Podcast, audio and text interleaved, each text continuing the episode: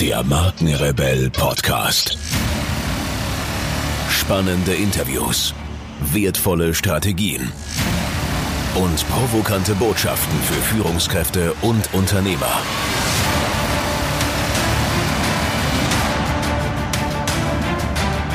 Stell dich den Herausforderungen der Digitalisierung und setze als Marke ein Zeichen. Von und mit Markenrebell Norman Glaser. Hallo ihr Lieben, schön, dass ihr wieder reinhört. Vielen Dank dafür und herzlich willkommen zu einer weiteren Podcast-Interview-Folge. Wir werden uns heute in dieser Folge etwas intensiver mit einer Generation von Menschen auseinandersetzen, die maßgeblichen Einfluss auf unsere Zukunft hat und diese mitgestaltet. Die Rede ist von der sogenannten Generation Y, also die Geburtsjahre 1980 bis 1995. Genau hier möchte ich heute mit euch tiefer einsteigen und aufklappen, wie diese Generation tickt, wie sich die Zukunft der Arbeit verändern wird und welchen Einfluss die digitale Transformation auf Struktur, Kultur und Führung hat. Für das Interview heute habe ich mir dafür einen ganz besonderen Gast eingeladen.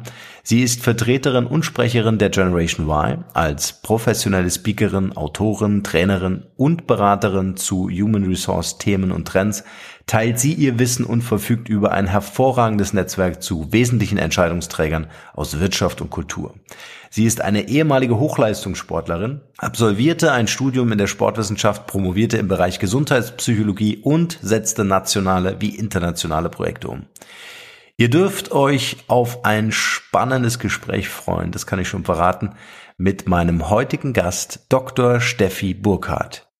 Und nun geht's los, viel Spaß dabei.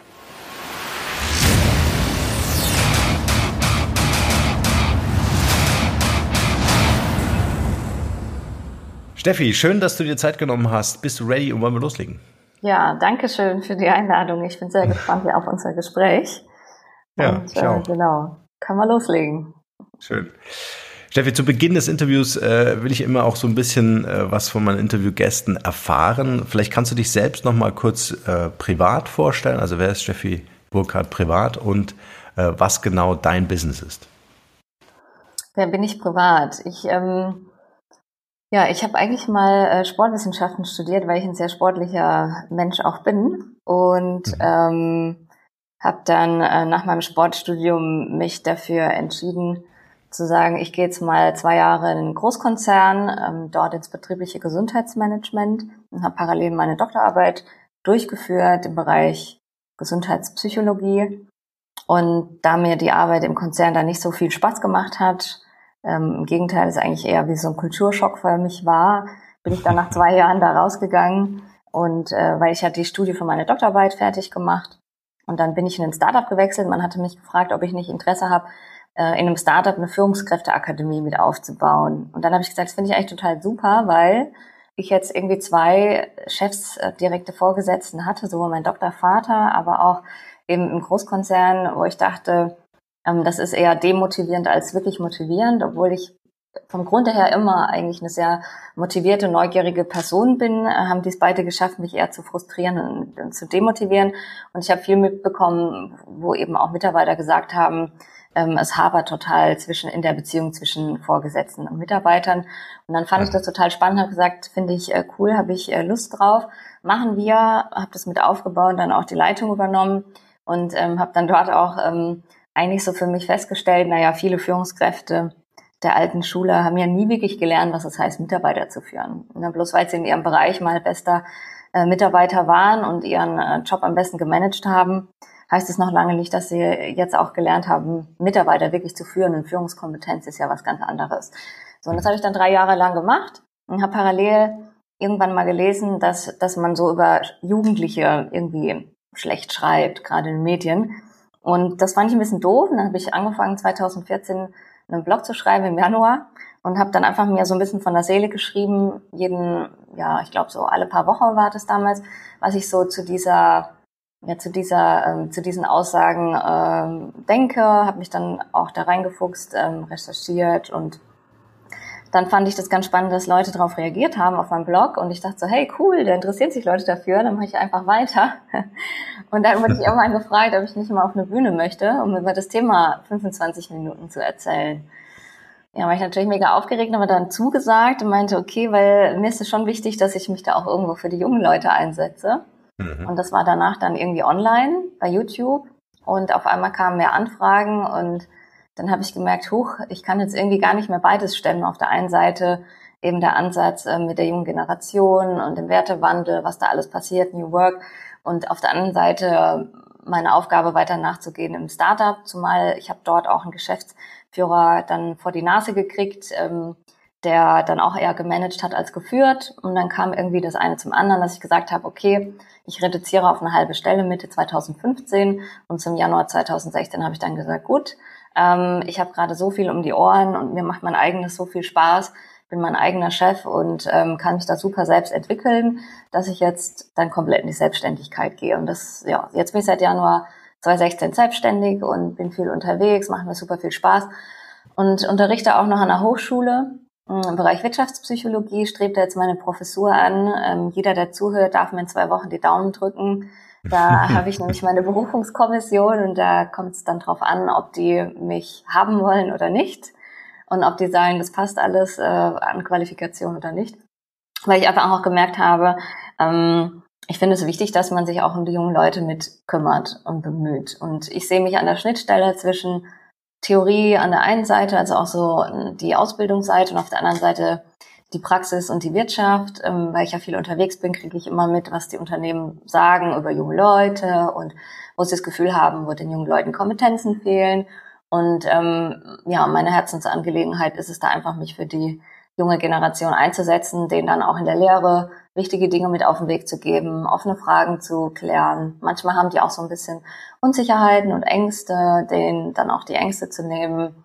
Und das macht mir halt total viel Spaß. Deswegen strebe ich jetzt auch die Professur an, damit ich dann der Hochschule auch nochmal methodisch, didaktisch ähm, was mitbewegen kann, weil das sich ja auch gerade verändert. Ja, und ähm, wenn ich dann mal noch Zeit habe für was Privates, dann äh, gehe ich gerne mit meinem Freund essen, äh, mache Sport. Ja, und äh, dann ab und zu ist man noch ein bisschen Zeit für Urlaub, aber das kommt momentan auch ein bisschen zu kurz. Stark. Also du, du giltst ja wirklich als die Sprecherin der Generation Y. Ähm, bevor wir da konkreter einsteigen, äh, gibt es so in deinem Leben so ein Erfolgszitat oder so ein Glaubenssatz, der dich schon seit längerem begleitet? Ein so ein äh, Glaubenssatz, es gibt mehrere Themen. Also das eine ist, was ich gelernt habe, ähm, man muss im Leben irgendwie für Projekte immer tausend Schritte gehen. Also mhm. Klar ist es wichtig, manchmal irgendwie eine Pause einzulegen, der Körper muss sich auch erholen, der Geist muss sich auch erholen, aber irgendwie, um nach vorne zu kommen, gilt es immer ähm, Schritt für Schritt, kleine Schritte zu gehen, aber am Ball zu bleiben, was manchmal auch heißt, ähm, schon diszipliniert und ehrgeizig zu sein. Ich glaube, ohne das ähm, schafft man es dann auch am Ende nicht, zu einem gewissen Erfolg äh, zu kommen. Natürlich mhm. soll einem das, was man tut, auch Spaß machen. Und ich habe auch gelernt, ähm, ganz wichtig, dass man sich nicht von, äh, von, von anderen Stimmen seine eigene Stimme irgendwie stark beeinflussen lässt. Also es gab so sehr viele Menschen, die nie geglaubt hätten, dass ich mich so entwickle, wie ich mich entwickle, oder die ähm, mir sagen wollten, wie ich was zu tun habe. Und ich habe dann irgendwann angefangen, sehr, sehr äh, genau auch zu gucken, von wem nehme ich überhaupt Feedback an und von wem nehme ich eigentlich gar kein Feedback an. Und ähm, ich habe auch gelernt, ein bisschen mehr auf meine eigene Stimme zu hören, als eben mich zu stark von Menschen von außen beeinflussen zu, zu lassen. Also mir hat auch mal jemand gesagt, ähm, da standen wir vor einem Vorstandsgebäude und dann hat er mir gesagt, ja, als Sportwissenschaftlerin wird man niemals in so ein Vorstandsgebäude kommen. Und ähm, solche, oder mein Biologielehrer hat gesagt, er würde mir abraten, Medizin zu studieren. Und, und wenn ich jetzt heute zurückblicke, dann denke ich mir, es ist irgendwie alles machbar. Und was die Leute einem manchmal so sagen, das entmutigt. Und ähm, wir brauchen eigentlich viel mehr Menschen um uns herum, die uns Mut machen als mhm. Menschen, die uns den Mut nehmen durch blöde Aussagen oder ja, manchmal ist es ja auch vielleicht ein bisschen Neid noch dazu oder von oben herab geguckt. Das kann man irgendwie, sollte man gerade als junger Mensch irgendwie gucken, dass man früh lernt, das irgendwie auf die Seite zu schieben. Ja, schon allein bedenklich das Wort niemals äh, auszusprechen. Ja, also das ist ja schon schwierig im Ansatz. Du hast vorhin von einem Kulturschock gesprochen. Ähm, nimm uns doch mal mit in den Moment deines Lebens, wo du äh, so für dich innerlich auch so den, den, den, den inneren Dialog hattest, äh, nein, genau das will ich nicht.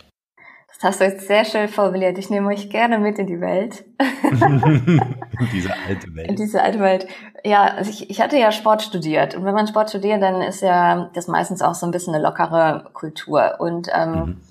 und dann bin ich ja in in, in einen Großkonzern gekommen, der noch sehr traditionell aufgestellt war. Und ich hatte schon am ersten Tag äh, meine Erlebnisse, wo ich schon am ersten Tag eigentlich dachte, hm, ich weiß nicht, ob ich hier wirklich so richtig bin. Und das zog sich dann auch über Wochen hinweg. Und das waren dann so Themen wie, ähm, ja, erst einmal waren das noch total alte Industriegebäude, also auch mein Bürozimmer. Ich hatte dann so, saß dann neben meinem Chef und die äh, Laptops waren so nebeneinander, die Computer. Gab ja noch nicht so wirklich äh, Laptops, die Computer waren nebeneinander. Ähm, und das war ein richtig hässliches altes Gebäude, also auch schon, wenn man gar keinen Bock hatte, wirklich zu arbeiten. ähm, es gab Stechosystem, das war für mich so ganz furchtbar, mit Stechosystem zu arbeiten, weil ich eigentlich ein sehr äh, freiheitsliebender Mensch bin und auch schon sehr gut weiß, wann sind eigentlich so meine Zeiten, wenn ich gut arbeiten kann und wann nicht. Und dass ich dann immer zur gleichen Uhrzeit da sein musste und wieder zur gleichen Uhrzeit irgendein Unternehmen verlassen musste und Probleme bekam im Betriebsrat, wenn ich ein paar zu viele Überstunden gemacht habe. Das war eine Herausforderung. Dann hatte ich ähm, gemerkt, es ist stark hierarchisch und gibt ganz viel politisches äh, Geklüngel. Und wenn ich Ideen einbringe, dann ja, hatte ich mal Glück, wenn die irgendwo auf Resonanz gestoßen sind. Aber meistens sind die dann einfach irgendwie verpufft. Dann hat man mir doch immer gerne gesagt, was ich wie genau zu machen habe. Dabei entscheide ich gerne selber, wie ich das was dann umsetze. Und ähm, in der ersten Woche gab es auch ein Erlebnis, das ich auch immer gerne erzähle, weil es so ein absoluter Kulturschock äh, für mich dann war. Und zwar ähm, war ich mit meinem Chef und meinen Kollegen zum Mittagessen verabredet, weil wir gesagt haben, wir sollten uns mal alle irgendwie kennenlernen und dann, ähm, um zur Kantine zu kommen, mussten wir auch zwei Etagen die Treppe runtergehen. Und dann äh, sind wir losgegangen und ich war die Erste und so ungefähr auf der Hälfte der zwei Etagen Treppe hoch und runter, hat auf einmal mein Chef von ganz hinten gesagt, äh, Frau Burkhardt, äh, bitte den Handlauf benutzen. ich wusste eigentlich überhaupt nicht, was ein, ja. was ein Handlauf ist. Ich, das hatte ich wirklich mit 25 Jahren, hatte ich noch nie das Wort Handlauf gehört. Und dann habe ich mich umgedreht und äh, habe halt gesehen, wie meine Kollegen wie eine Entenfamilie so hintereinander aufgereiht die Treppen runtergingen und sich am Handlauf festhielten. Und für mich sah das total lustig aus und äh, ich dachte dann, die machen, machen irgendwie Blödsinn mit mir, weil mit neuen Kollegen kann man ja manchmal noch so Scherze machen. Und dann habe ich auch noch angefangen zu lachen und habe halt so gesagt, ja, mit neuen Kollegen, ne, da kann man immer noch so ein Blödsinn machen und hat aber keiner wirklich gelacht. Und dann ähm, war ich total schockiert, weil ich verstanden habe, okay, ups, das ist irgendwie hier der Ernst. und dann ähm, habe ich mich umgedreht und musste mich halt zwei Jahre lang in diesem Handlauf festhalten weil wer sich ja nicht Schönes festhält, ne, der verhält sich nicht regelkonform. Und dann habe ich, ähm, habe ich einfach so festgestellt, auch ähm, die Handlaufgeschichte ist halt auch irgendwie wie so eine Metapher für die, all die mhm. Regeln, für all die Konformitäten, für all die Gewohnheiten, die man sich in der Vergangenheit in meinem Unternehmen aufgebaut hat. Und wo ich dann als junger Mensch gesagt habe, oh mein Gott, wo bin ich hier gelandet? Das ist irgendwie gefühlt eine Atmosphäre vom letzten Jahrhundert und die Welt draußen die äh, dreht sich für mich halt im Hier und Jetzt und hinter den Unternehmensmauern sieht's halt ganz anders aus. Ja, und dann habe ich halt versucht, mich dem Ganzen anzupassen. Ich musste ja irgendwie, ne, ich hatte ja auch eine Doktorarbeit dort zu schreiben und nach einem Jahr war ich total unzufrieden und total unglücklich und habe immer gemerkt, sobald ich irgendwie vor den Unternehmensmauern war, äh, war in mir so ein ungutes Gefühl und habe dann auch verstanden, dass ich irgendwie so was wie zwei Identitäten hatten. Also einmal so die Steffi, wie ich halt immer bin, und ähm, ich habe für mich auch so ein Lebensmotto, was lautet, lasse dein inneres Mädchen tanzen. Also ne, eigentlich immer so, mhm. ähm, ist ja eine bestimmte äh, Art auch das Leben zu leben. Und auf der anderen Seite bin ich dann da rein und war irgendwie eine andere Steffi. Und das war dann mhm. ziemlich doof. Und ich erlebe halt viele junge Leute, die mir Ähnliches berichten, wo ich dann sage, man muss halt gucken, ähm, wie fühlt sich das an und was passt zu dir. Und dass man halt die Möglichkeit hat, heute auch ein Unternehmen zu finden, was wirklich auch zu einem passt. So, und ich habe dann halt irgendwann durch einen Mentor von außen, der mir Mut gemacht hat, habe ich dann gesagt, okay, ich komme jetzt wieder ein bisschen mehr zu mir, zu der echten Steffi zurück. Dann war ich immer so ein bisschen der Querulant dort. Und dann habe ich halt nach zwei Jahren endlich sagen können, so, ich bin jetzt weg, weil die Studie vorbei war.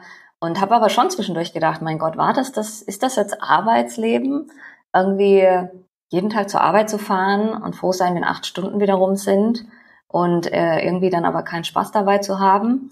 Und ähm, das fand ich halt ganz spannend, die Erfahrung, auch wenn es eine negative Erfahrung war, aber ich glaube, die Erfahrung, wenn man die mal gemacht hat, also es war ja eigentlich der Ursprung für das, mhm. was ich, äh, was ich heute auch tue, wo ich halt den jungen ja. Leuten auch versuche, Mut zu machen und auf der anderen Seite auch den Unternehmern immer so ein bisschen klar vor Augen führen möchte, äh, auch mal zu hinterfragen, wo haben wir denn solche imaginären Handläufe und äh, wo müssten wir uns da möglicherweise auch mal von lösen.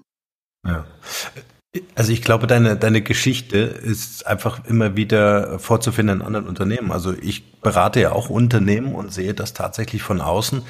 Und was mir immer wieder auffällt, ist, gerade wenn neue Mitarbeiter in Unternehmen kommen, die am Anfang vor Ideen sprühen und einfach da Lust drauf haben und äh, sich einbringen, aktiv, in ungefragt vor allen Dingen, also wirklich proaktiv, äh, dass die mit der Zeit schon in wenigen Wochen immer leiser werden und dann einfach äh, was wie man ne, so assimiliert werden quasi, äh, äh, mundtot gemacht werden, ähm, genormt werden, äh, so dass einfach dort überhaupt nichts mehr äh, bei rumkommt. Also diesen Handlauf äh, kann ich nur bestätigen. In vielen Unternehmen leider Gottes heute immer noch äh, existent ist. Wo steckt der Fehler aus deiner Sicht im System?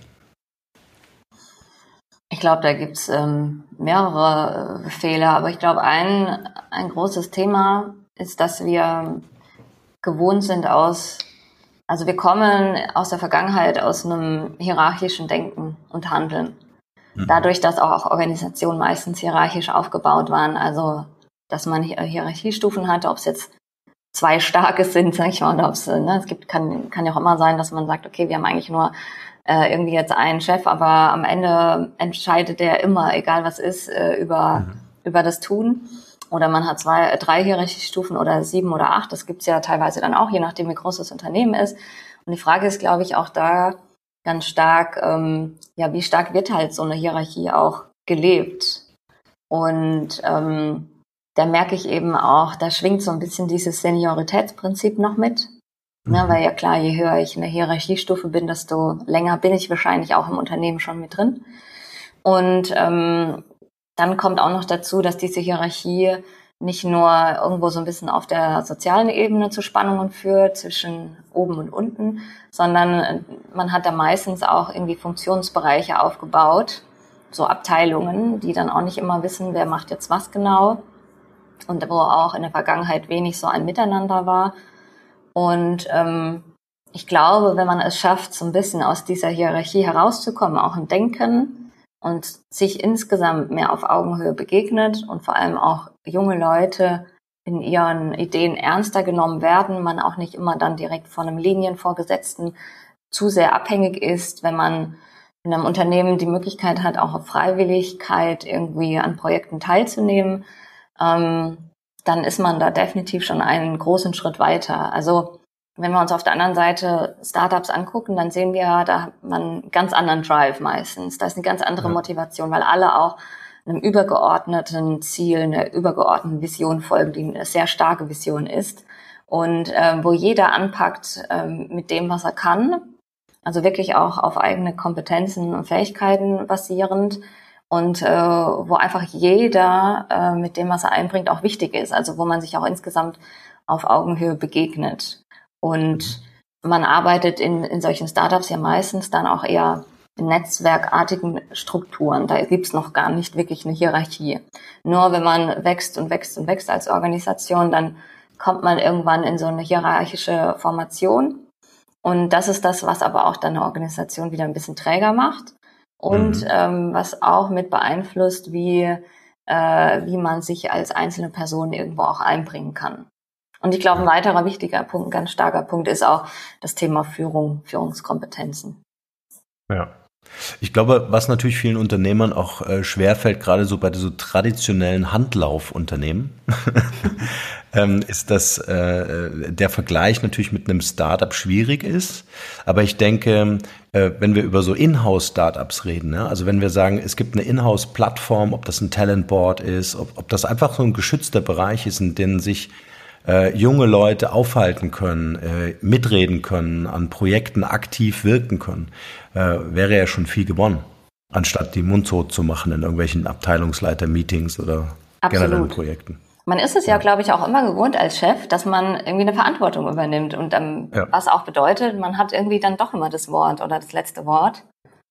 Ähm, mhm. Ich glaube, gibt einige Führungskräfte, die sich dessen vielleicht noch gar nicht so bewusst sind und ähm, also man kann jetzt ne, auch nicht allen Führungskräften da irgendwie was äh, Böses unterstellen wollen, mhm. aber man ja, kann es, glaube ich, doch beobachten, dass ähm, also das kriege ich immer ganz oft mit von, von Führungskräften, die dann selber überlegen, was könnten sie jetzt Gutes tun für ihre Mitarbeiter oder was müsste sich jetzt verändern oder was, was wollen unsere Mitarbeiter denn überhaupt? Also auch dieses immer von, von ne, äh, hierarchisch oben herab gedacht, wo ich denke, ja, naja, am besten ist es, wenn man die genau diese Zielgruppe ja mit einbezieht und die mal selber zu Wort kommen lässt und die befragt und guckt, dass man auch dann wirklich das ernst nimmt, was dann aus, äh, aus den äh, Befragungen oder so herauskommt. Na, das ist ja auch, kann man ja auch ähm, in kleineren Organisationen umsetzen, in, in Workshops zum Beispiel, dass man sagt, man bezieht diese Zielgruppe dann auch einfach mal aktiv mit ein und redet nicht nur immer sie. Was ich gerne mache, ist, ähm, wenn ich dann Workshops habe mit Führungskräften, wo ich sage, okay, wir nehmen jetzt so junge Leute mit dazu und dann gibt es verschiedene Methoden, mit denen man arbeiten kann wo die Führungskräfte die Aufgabe dann haben, äh, mit vorüberlegten Fragen auf die jungen Leute zuzugehen. Und die dürfen nur Frage stellen und nur zuhören. Nicht selber irgendwie jetzt sich da einmischen. Ja, sehr ähm, cool. Und danach sagen die immer, das ist total spannend. Mhm. Und sie haben noch gar nicht so wirklich mal die Möglichkeit gehabt, so äh, viel zuzuhören und so intensiv zuzuhören und dass man da super viel dann einfach auch erfährt. Und das ist natürlich eine ein Setting, was man halt dann so setzt. Und im Alltag ähm, ist es meistens eher so, dass halt die Führungskräfte mehr reden und, ähm, ja. und weniger die Leute so zu Wort kommen lassen. Ne? Und ähm, das ist dann ein totaler äh, Eye-Opener für manche Führungskräfte, weil sie sagen, ähm, die haben so viele Aha-Erlebnisse jetzt gehabt und ähm, haben jetzt auch einfach mal ihre junge Generation kennengelernt. Ja, schöne Methode, sehr schöne Methode. Einfach um das eigene Ego mal zurückzustellen, um diese Machtkämpfe einfach mal auszublenden, ja. um sich auch mal auf das Wesentliche zu konzentrieren, das Zuhören, das aktive Zuhören, um voneinander zu lernen, finde ich großartig. Mhm, genau. Absolut. Ähm, du hast vorhin ein wichtiges Wort gesagt, wie ich finde, nämlich den Wertewandel. Ja? Als äh, prallen da in der Regel zwei äh, Generationen aufeinander, die äh, von unterschiedlichen Werten geprägt und auch konditioniert worden sind. Ähm, wo siehst du Möglichkeiten, Brücken zu bauen? Also wie kriegt man das irgendwie gematcht, dass ein Unternehmen versteht, dass äh, ein uralt Handy halt einfach kein adäquates Tool ist, äh, für einen jungen Menschen, um für die Firma tatsächlich einen Wert zu schaffen, ja, oder dass dieser Kampf äh, mit der IT oder oftmals ist es ja die EDV-Abteilung, ähm, äh, einfach nur blockiert, dass, dass man einfach hier auch auf innovative Technologien setzt, innovative Prozesse und auch Strukturen setzt. Wo denkst du, kann man da Brücken bauen? Also das sind ja, was du genannt hast, sind ja all diese imaginären äh, Handläufe, ähm, mhm.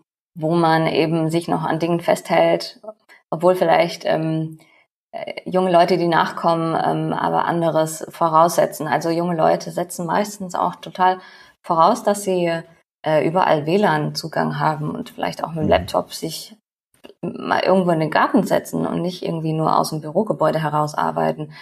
Junge mhm. Leute setzen eigentlich voraus, dass es die modernen Tools gibt. Also das ist gar keine Frage für junge Leute, ob es das gibt oder nicht, sondern setzen das eigentlich voraus. Und dann ist natürlich Mm, je nachdem, wie technikaffin man ist als junger Mensch, ist man dann geschockt, wenn man irgendwo reinkommt, stellt fest, das ist irgendwie noch gefühlt digitales Steinzeitalter hier. Und ähm, hier ist noch gar nichts digital. Hier wird auch noch gefaxt und es gibt zum Teil keine E-Mail-Adressen. Also gerade weiß ich ja, im, im Apothekenbereich gibt es ja tatsächlich noch solche Fälle. Ähm, das ist natürlich für junge Menschen zum Teil schon dann irgendwo auch schockierend zu sehen, okay, jetzt muss ich mich irgendwie so ein bisschen mehr dieser äh, alten Welt anpassen, statt dass sich eine alte Welt irgendwie auch so ein bisschen mit der Zeit anpasst. Also ich sage ja auch immer, das, was junge Leute so mitbringen, das ist ja eigentlich auch eher am Puls der Zeit zu sein. Also es ist nicht nur der Fokus darauf zu sagen, okay, was können wir jetzt tun, damit die jungen Leute gerne bei uns arbeiten, sondern es ist zu sagen, okay, wir beobachten die jungen Leute und wir stellen dann anhand deren Verhalten an dem, was die erwarten oder sich wünschen, auch fest, wo ist gerade der Puls der Zeit. So. Mhm. Und das ist, glaube ich, ein, ein, auch nochmal so ein wichtiges äh, Verständnis zu entwickeln, zu sagen, okay, es geht nicht darum, nur zu sagen, okay, wie können wir es den jungen Leuten jetzt hier gemütlich äh, einrichten oder wie, wie können die sich hier wohlfühlen, sondern es ist einfach eine Frage, bin ich am Puls der Zeit?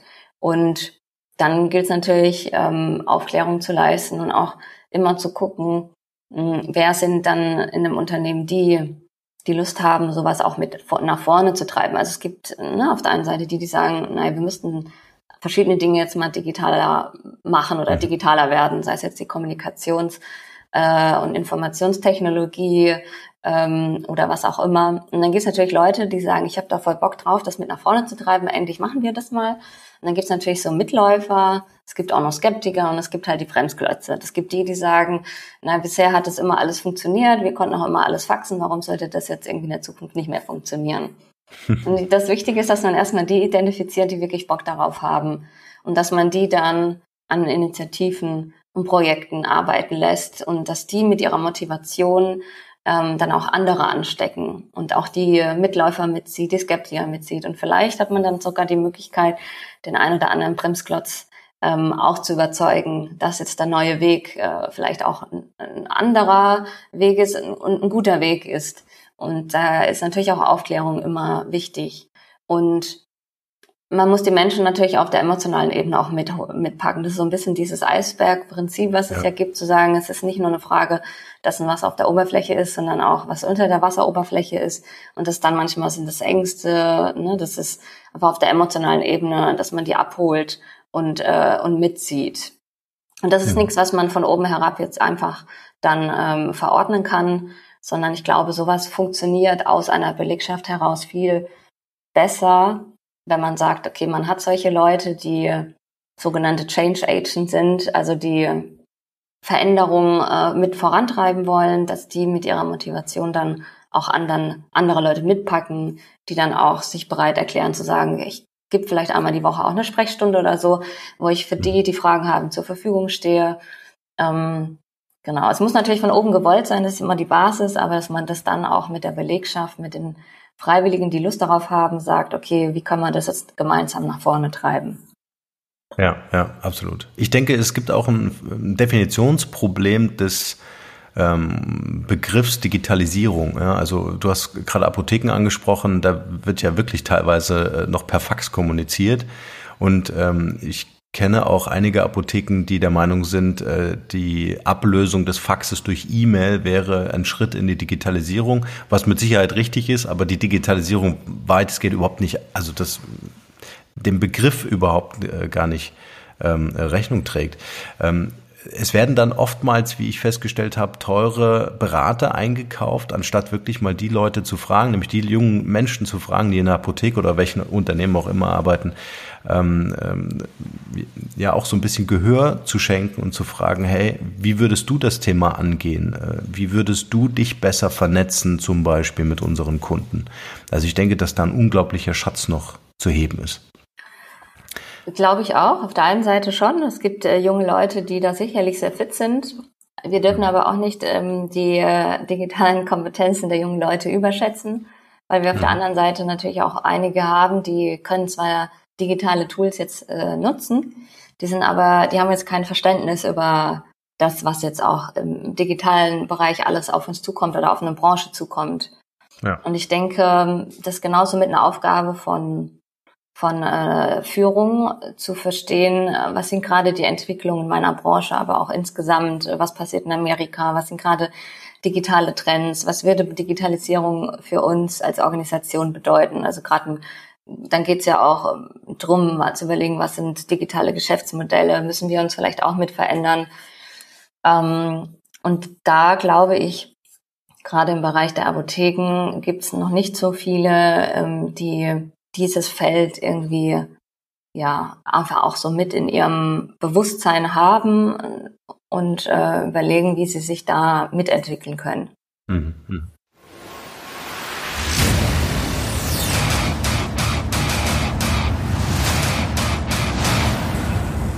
Und hier ein kleiner Hinweis in eigener Sache. Wie ihr wisst, ist dieser Podcast eine Produktion von Markenkonstrukt. Als Strategiebüro für digitale Markenführung helfen wir Unternehmen in digitalen Change- und Transformationsprozessen weiter. Wir glauben nicht, dass standardisierte Methoden und Vorgehensweisen konkrete Lösungen für vorhandene Probleme sind. Jedes Unternehmen ist aus unserer Sicht ganz individuell für sich zu betrachten, um Engpässe und Herausforderungen zu identifizieren. Mit unserem branchenübergreifenden Know-how setzen uns Unternehmen dort ein, wo Digitalkompetenzen gebraucht werden. Gern auch als Inkubator für die Entwicklung von Innovationen, um digitale Geschäftsmodelle zu evaluieren und neue Marktpotenziale zu erschließen. Wer von euch also wissen möchte, inwieweit euer Unternehmen oder Projekt fit für eine digitale Zukunft ist, schaut gern auf unserer Website www.markenkonstrukt.de vorbei und nehmt Kontakt mit uns auf. Wir beißen fast nie und digital tut auch nicht weh. Also lasst uns gemeinsam ins Handeln kommen. Wir helfen euch dabei. Und nun geht's hier weiter. Viel Spaß.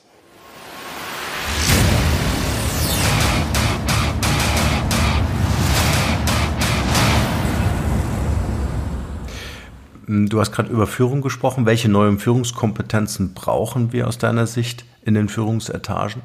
Ich glaube, wir brauchen überhaupt erstmal eine Führungskompetenz. Die herrscht nämlich oft gar nicht vor.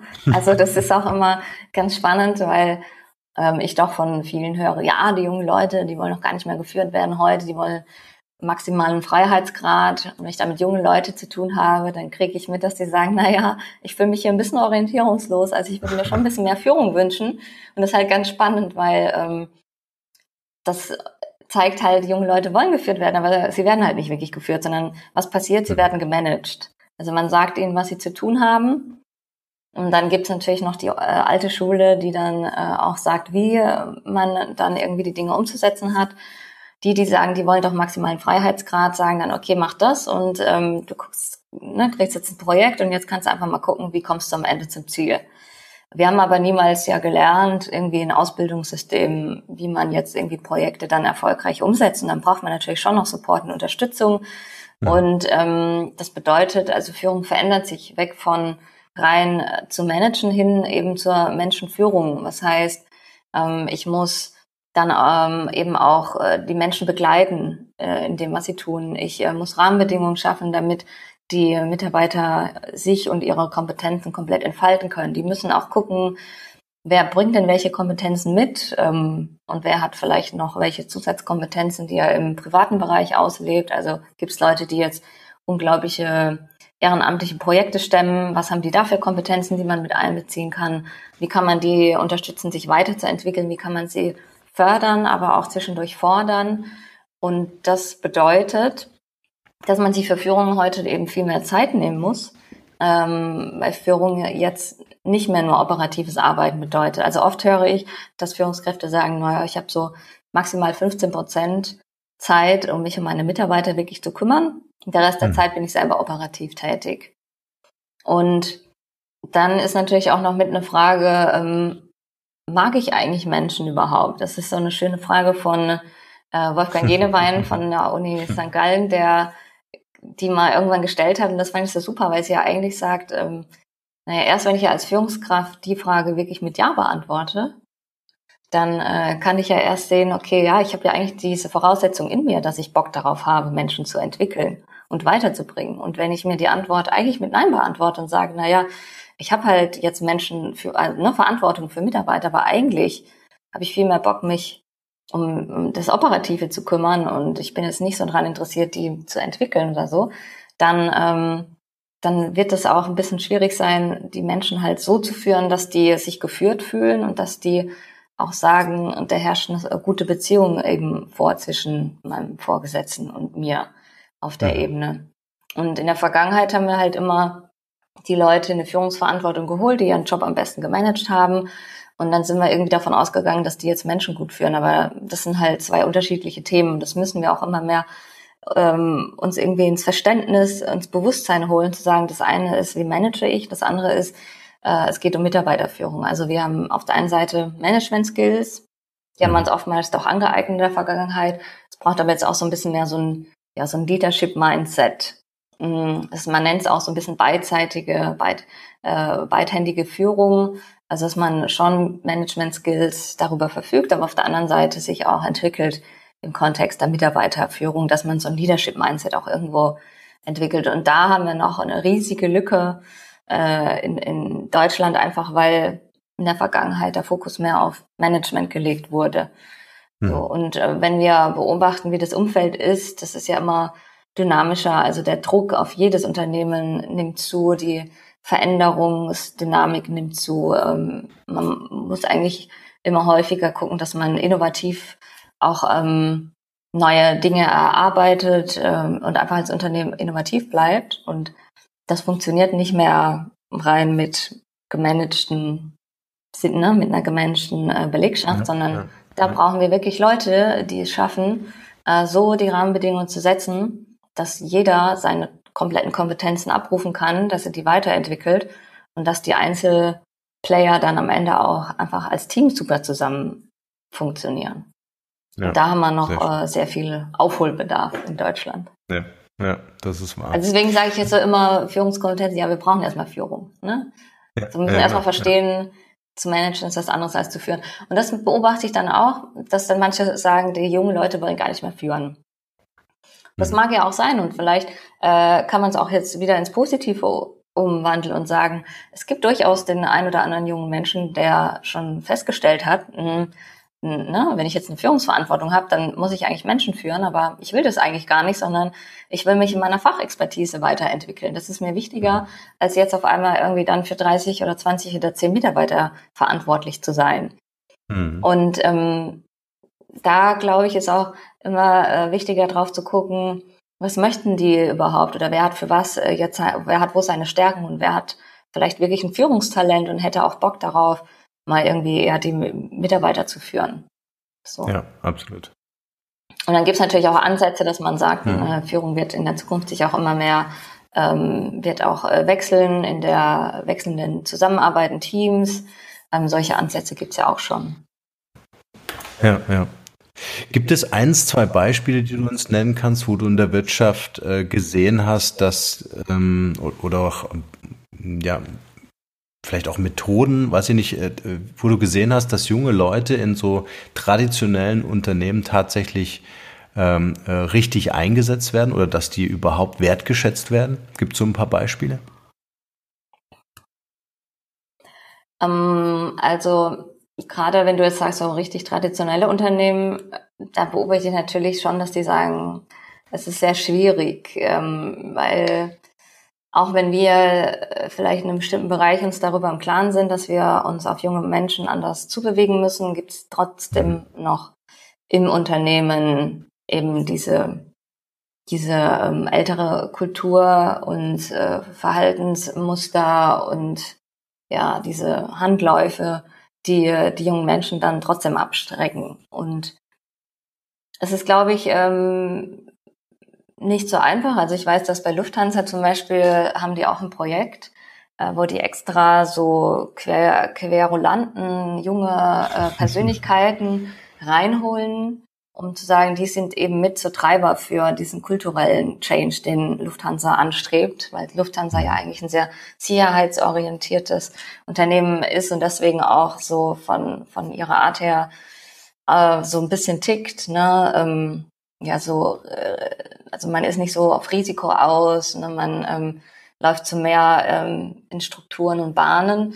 Und die suchen jetzt die jungen Leute und die kriegen dann auch junge Leute rein, aber die haben Schwierigkeiten, dann genau diese Persönlichkeiten, die eigentlich so ein bisschen aus so engen Strukturen rausbrechen, die überhaupt zu halten. Das ist ein großes hm. Problem. Also es braucht eigentlich einen kompletten kulturellen Change. Ich glaube, sie, man kann natürlich jetzt schon sagen, äh, wie schafft man es mit solchen jungen Leuten, die, ähm, die eher so die Freigeister sind, zusammenzuarbeiten. Wie schafft man das? Gibt natürlich immer den Ansatz zu sagen, naja, man kooperiert möglicherweise mit denen. Ähm, man stellt die vielleicht gar nicht ein, sondern kooperiert mit denen oder ähm, man kooperiert mit äh, jungen Startups oder man holt sich halt Startups rein, aber belässt sie halt so, wie sie sind. Mhm. Ähm, ansonsten ist das wirklich ein kultureller Change, der auf verschiedenen Ebenen ansetzt. Ähm, aber ich glaube, also wenn es jetzt gerade um diese quertreibenden jungen Leuten sind, also die, die meistens einem auch dabei unterstützen können, digitale Transformation ähm, zu realisieren. So. Da wird es schwierig, die überhaupt halten zu können. Also es gibt schon Organisationen, die schon merken, ups, ähm, gerade bei Banken und Versicherungen, diese junge Leute, die wir da bräuchten, die lassen sich von uns gar nicht mehr einstellen. Und dem mhm. bleibt dann gar nichts anderes übrig, als ihre Organisation zu öffnen und zu sagen, okay, dann müssen wir eben anfangen, mit denen zu kooperieren, ob es jetzt ist mit Hochschulen oder mit ähm, Universitäten oder mit solchen Labs oder jetzt bei der Deutschen Bank, die haben ja eine eigene Digitalfabrik aufgebaut, um mit diesen jungen Fintech-Startups zusammenzuarbeiten.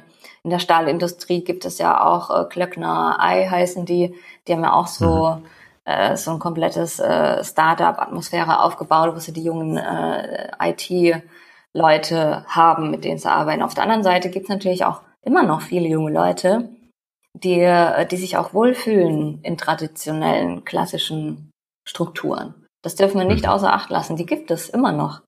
Ich mhm. glaube nur, wir brauchen beides in der Organisation. Ne? Also äh, wir brauchen die, die ähm, gerne auch in Hierarchien arbeiten, die gerne auch bereit sind, ähm, ja, einfach ähm, die Dinge abzuarbeiten, die da sind. Aber wir brauchen natürlich auch die Rule Breaker, wir brauchen äh, die Querulanten und wir brauchen die IT-Leute, die ja. Dinge mit nach vorne treiben. So.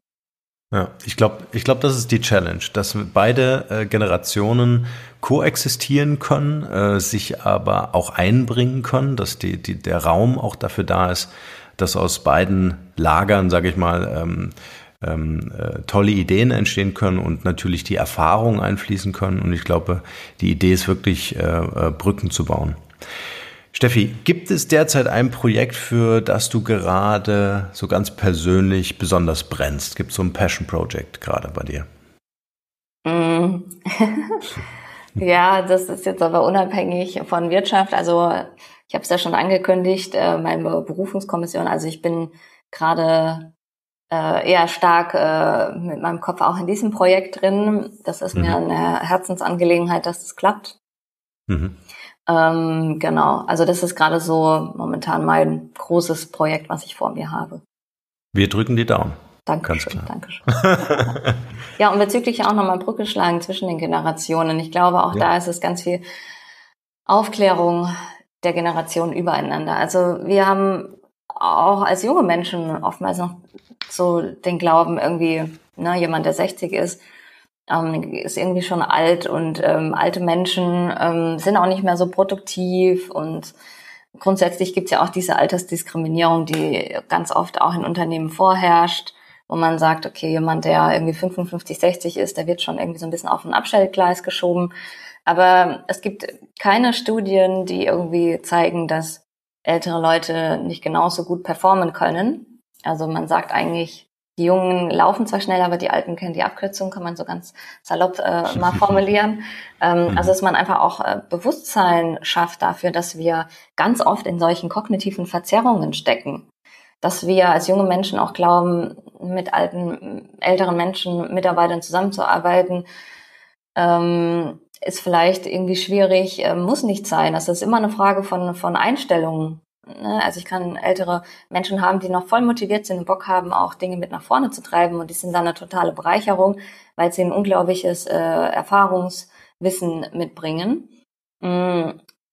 Aber natürlich ähm, muss die Generation dann auch Lust haben, auf Augenhöhe mit den jungen Leuten zusammenzuarbeiten. Und mhm. es gibt ja auch heute Methoden, mit denen äh, das auch gut funktioniert. Also ob es jetzt ähm, gibt ja die Methoden wie jetzt Scrum oder Design Thinking, also diese neuen Methoden, wo man sagt, man muss eigentlich interdisziplinär arbeiten und am besten auch ähm, über Generationen hinweg, weil man dadurch auch verschiedene Perspektiven zusammenbringt. So, das ist ein ganz wichtiger Aspekt. Und ich glaube auch, wenn man ähm, neben der Hierarchie auch mehr so eine Netzwerkformation im Unternehmen aufbaut, dass man dadurch auch ermöglichen kann, dass ähm, die Leute aus unterschiedlichen Hierarchiestufen und äh, ob äh, jung, alt, männlich, weiblich unterschiedlichen äh, Kulturen, was auch immer, dass die Leute da auch in wechselnden Teams zusammenarbeiten können. Und je häufiger man eben es schafft, dass Jung und Alt auch zusammenarbeitet, desto ähm, selbstverständlicher wird es am Ende des Tages auch. Und desto mehr gewöhnt ja. man sich dran und, und, und, und es steht dann nicht irgendwie diese Kluft, dass irgendwie nur noch die Jungen so miteinander arbeiten und ähm, Projekte aufbauen und das äh, nur noch irgendwie so, ne, dass da oder die Alten auf der anderen Seite. Also ich glaube, das ist äh, wichtig, auf eine Awareness zu bauen, ein Bewusstsein zu schaffen, Aufklärung leisten äh, für die Generation, dass man auch guckt, dass die miteinander arbeiten müssen. Und ich glaube, da äh, Spannungen gibt's halt meistens da, wo wo Menschen einfach schon abgeschalten haben und keinen Bock mehr haben zu arbeiten, weil die natürlich total ausbremsen. Und da, wo man nicht bereit ist, auch so seine eigene Gewohnheiten, Glaubenssätze, Werte oder Paradigmen mal zu hinterfragen und sich auch zu öffnen für andere äh, Ansichten, wo man so stur an seinem eigenen festhält ne, und nicht bereit ist zu kooperieren. So, ich glaube, das sind so die meisten Beobachtungen, die ich mache, wo, wo es dann zu Spannungen kommt. Und das kann man ähm, umgehen, indem man guckt, dass man genau aufklärt und und und. Und natürlich gibt's dann auch noch so Mentoring-Ansätze, wo man sagt, ähm, man sorgt dafür, dass äh, Junge mit äh, jemand Älterem zusammen in so einem Mentoring-Verhältnis ist, äh, wo dann der Ältere von dem Jungen auch was lernt über das Neue, was gerade so passiert. Ähm, und ne, das ganze Digitale oder auch, ähm, was bringt ein junger Mensch gerade mit aus der Ausbildung vielleicht. Mhm. Und auf der anderen Seite, dass der Ältere dass der junge Mensch dann auch äh, von der unglaublichen Lebens- und Berufserfahrung der älteren Person lernt. So. Ja, ja, stark. Es ist im Grunde, äh, ja, lässt sich es eigentlich ganz äh, leicht auch zusammenfassen. Äh, wenn wir wertschätzend und wohlwollend miteinander umgehen, dann äh, gibt es eigentlich gar nicht so sehr die Trennung äh, zwischen den Generationen, sondern eigentlich nur dieses, wie du selbst gesagt hast, dieses aktive Zuhören, ähm, und erstmal aufnehmen, ohne gleich darauf zu reagieren. Ja, also das finde ich, glaube ich, ähm, ist an dieser Stelle nochmal ein, noch mal ein zusätzlicher Hinweis. Steffi, ich gucke so ein bisschen auf die Uhr. Ich würde mit dir gerne noch so eine kleine QA-Session machen, mhm. in der ich dir einfach ganz schnell hintereinander weg äh, ein paar Fragen stelle und du einfach spontan aus dem Bauch raus, was dir dazu einfällt, antwortest. Okay. Ready? Ja. Wollen wir loslegen? Frage 1. Ja. Was hat dich anfangs davon abgehalten, dich mit der Digitalisierung zu beschäftigen? Ich glaube, das gibt es so gar nicht bei mir. genau. Äh, zweite Frage. Wenn die Leute an dich denken, was ist das eine Wort, wofür du selbst als Marke bekannt sein willst oder schon bist? Ich glaube, bekannt bin ich für meinen Handlauf. Handlauf. Was ich äh, auch sehr gut finde, weil ich möchte mich bei den Leuten so in den Kopf äh, einpflanzen mit diesem imaginären Handlauf, weil immer wenn man Handlauf begegnet, ähm, wird man sich immer wieder irgendwie an meine Inhalte zurückerinnern. Das finde ich gut. Ja, die Doppeldeutung gefällt genau. mir auch sehr gut. Ja. ja, sehr schön. Welcher Moment oder Rat hatte für dich einen besonders nachhaltigen Einfluss auf dein heutiges Leben oder auf dein Business? Glaube eher sagen zu wollen, ähm, Mentoren. Ähm, es ist weniger eine Frage von Rat, weil es gibt so viele Situationen, wo wir unterschiedliche hm. Ratschläge brauchen. Aber eines der wichtigsten Themen in meinem Leben waren immer äh, Mentoren, die es geschafft haben, mich aus meinem Status quo herauszubringen und mich nach vorne zu entwickeln. Mhm. Was ist das Wertvollste, was wir von dir lernen können? Boah, da fragst du jetzt was, weiß ich, weiß ich nicht. Ich glaube doch eine Sache für gerade äh, die älteren Generationen.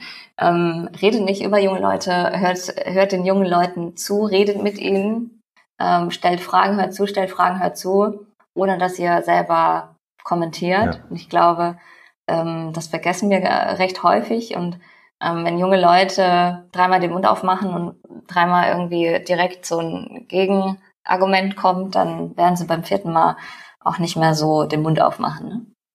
Mhm.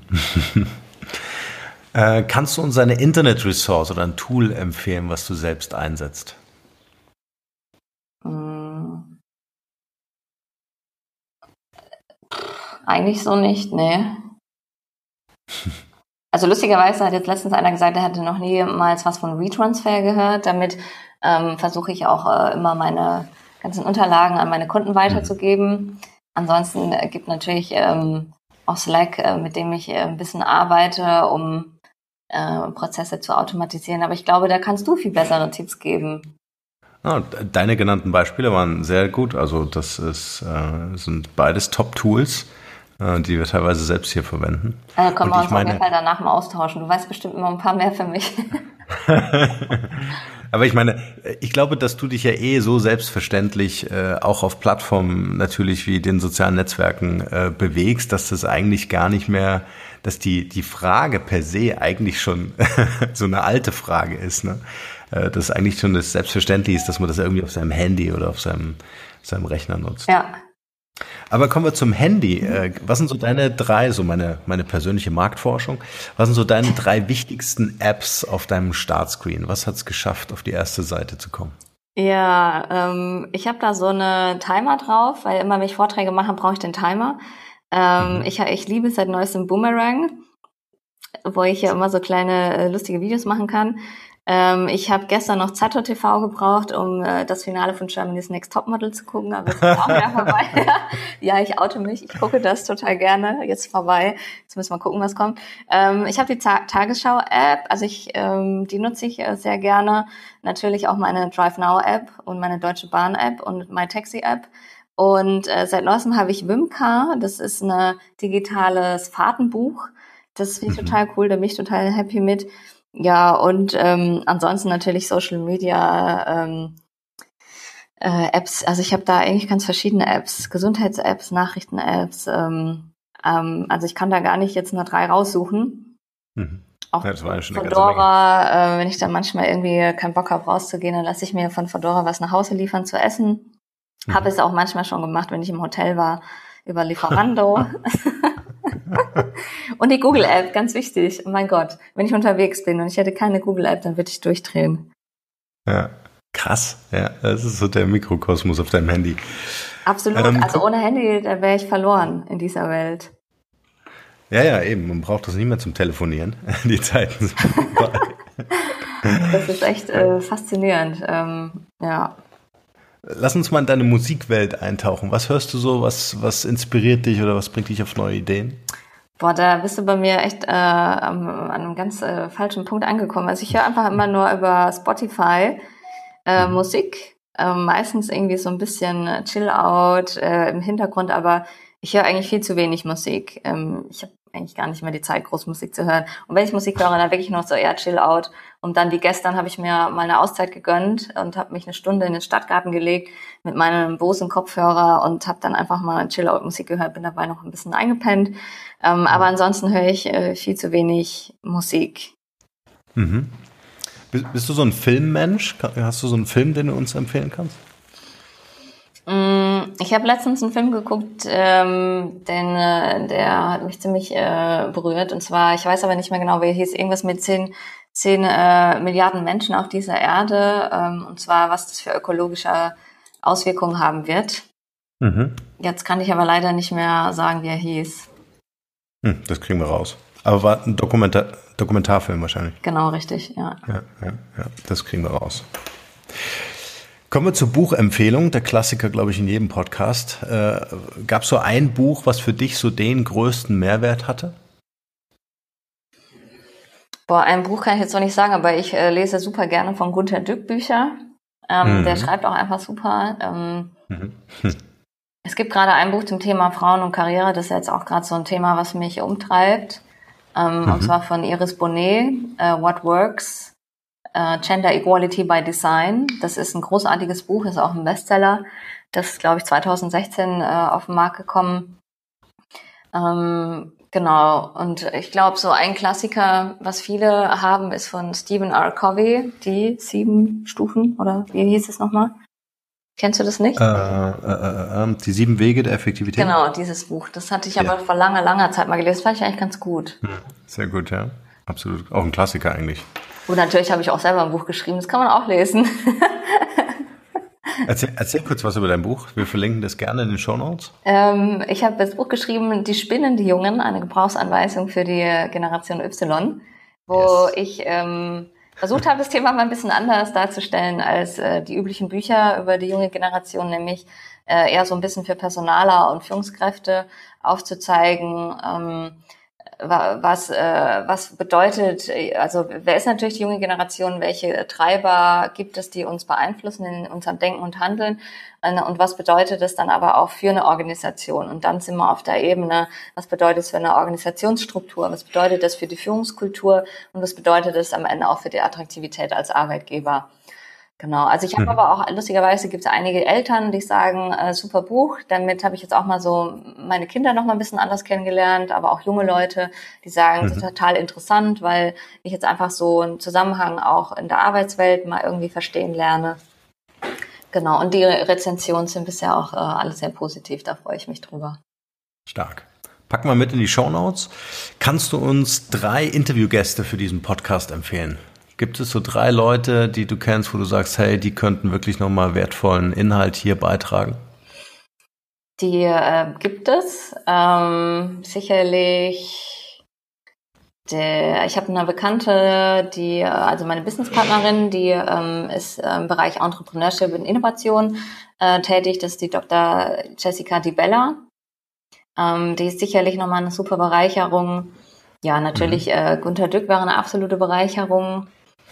Mm, und ich glaube sogar, dass mein, äh, mein Freund eine totale Bereicherung sein kann, weil der auch ähm, Multi, äh, Multi-Unternehmer ist oder Gründer, der schon vieles gegründet hat, jetzt aktuell einen äh, Burger- und Steakhouse.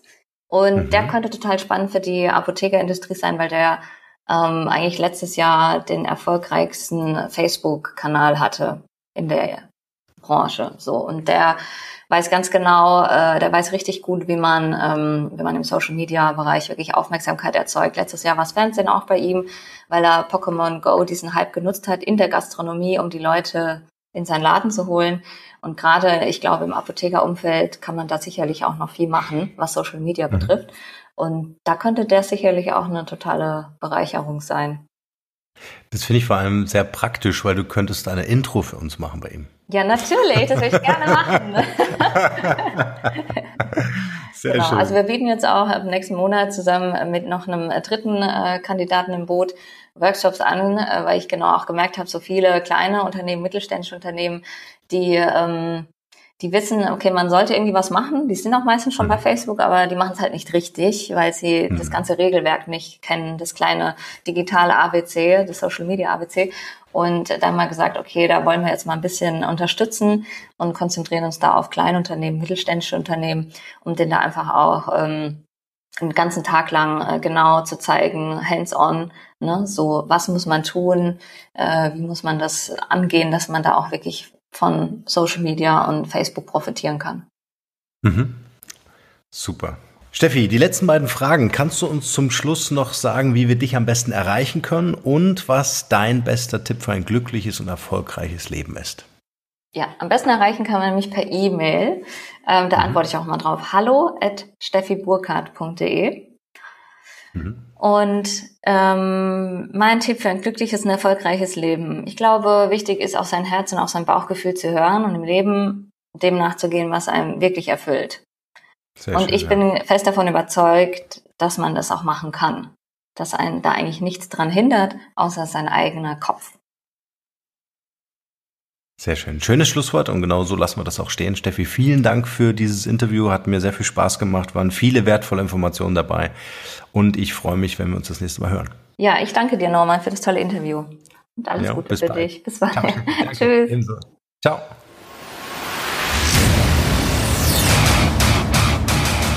Hier noch eine wichtige Info für alle die unter euch, die sich mit dem normalen E-Mail-Newsletter nicht zufrieden geben können, die noch ein paar Deep Dives vertragen können und zusätzlich eine wertvolle Content-Lieferung auf Ihr Smartphone für clever halten. Den empfehle ich unbedingt unseren neuen und vor allem kostenlosen Messenger-Service. Ganz egal, ob ihr WhatsApp, Facebook Messenger, Insta oder Telegram verwendet, wir liefern euch alle neuen Podcast-Folgen, natürlich unseren monatlichen Ratgeber als E-Book sowie weitere spannende Informationen frei Haus in eure Lieblings-App. Und das alles kostenlos und ohne Werbespam. Das verspreche ich euch. Geht dafür einfach auf unsere Website www.markenrebell.de und klickt im Menü oben auf den Punkt Service. Probiert es einfach mal aus. Es ist kinderleicht und seid gespannt, was hier in den kommenden Wochen so alles abgeht. Wenn euch dieser Podcast gefallen hat, wären wir euch sehr verbunden, wenn ihr euch kurz Zeit nehmen könntet und uns eine Bewertung bei iTunes da lasst. Das dauert nur wenige Sekunden und ihr helft damit, dass auch andere diese Informationen erreichen und wir diesen Podcast für euch noch viel, viel besser machen können. That's it. Alle Informationen wie immer in den Shownotes. Nur das Beste für euch und bleibt rebellisch. Bis bald. Ciao.